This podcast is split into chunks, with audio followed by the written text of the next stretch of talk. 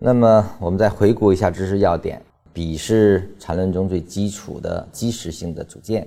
笔的构成是由顶底分型加中间的一到 n 根 K 线来完成的。起于底分型的是向上笔，它的重心已经向上运动；起于顶分型的一定是向下笔，就是笔是分上下的两个性质的，是阴阳的。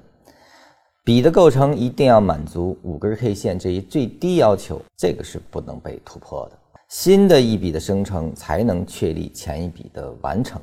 新的一笔不能被保证一定生成，前一笔是不能说它一定结束，因为可以再打新高，形成向上笔的延续。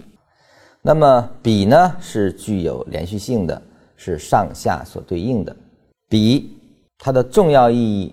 就是在于它保证了整个禅论的高于其他理论的原因啊，或者说它更具备禅师的最能反映他的这种思想的啊，其实是从笔开始的啊，所以说它非常重要，对它的理解是非常非常重要的，千万不要轻视它。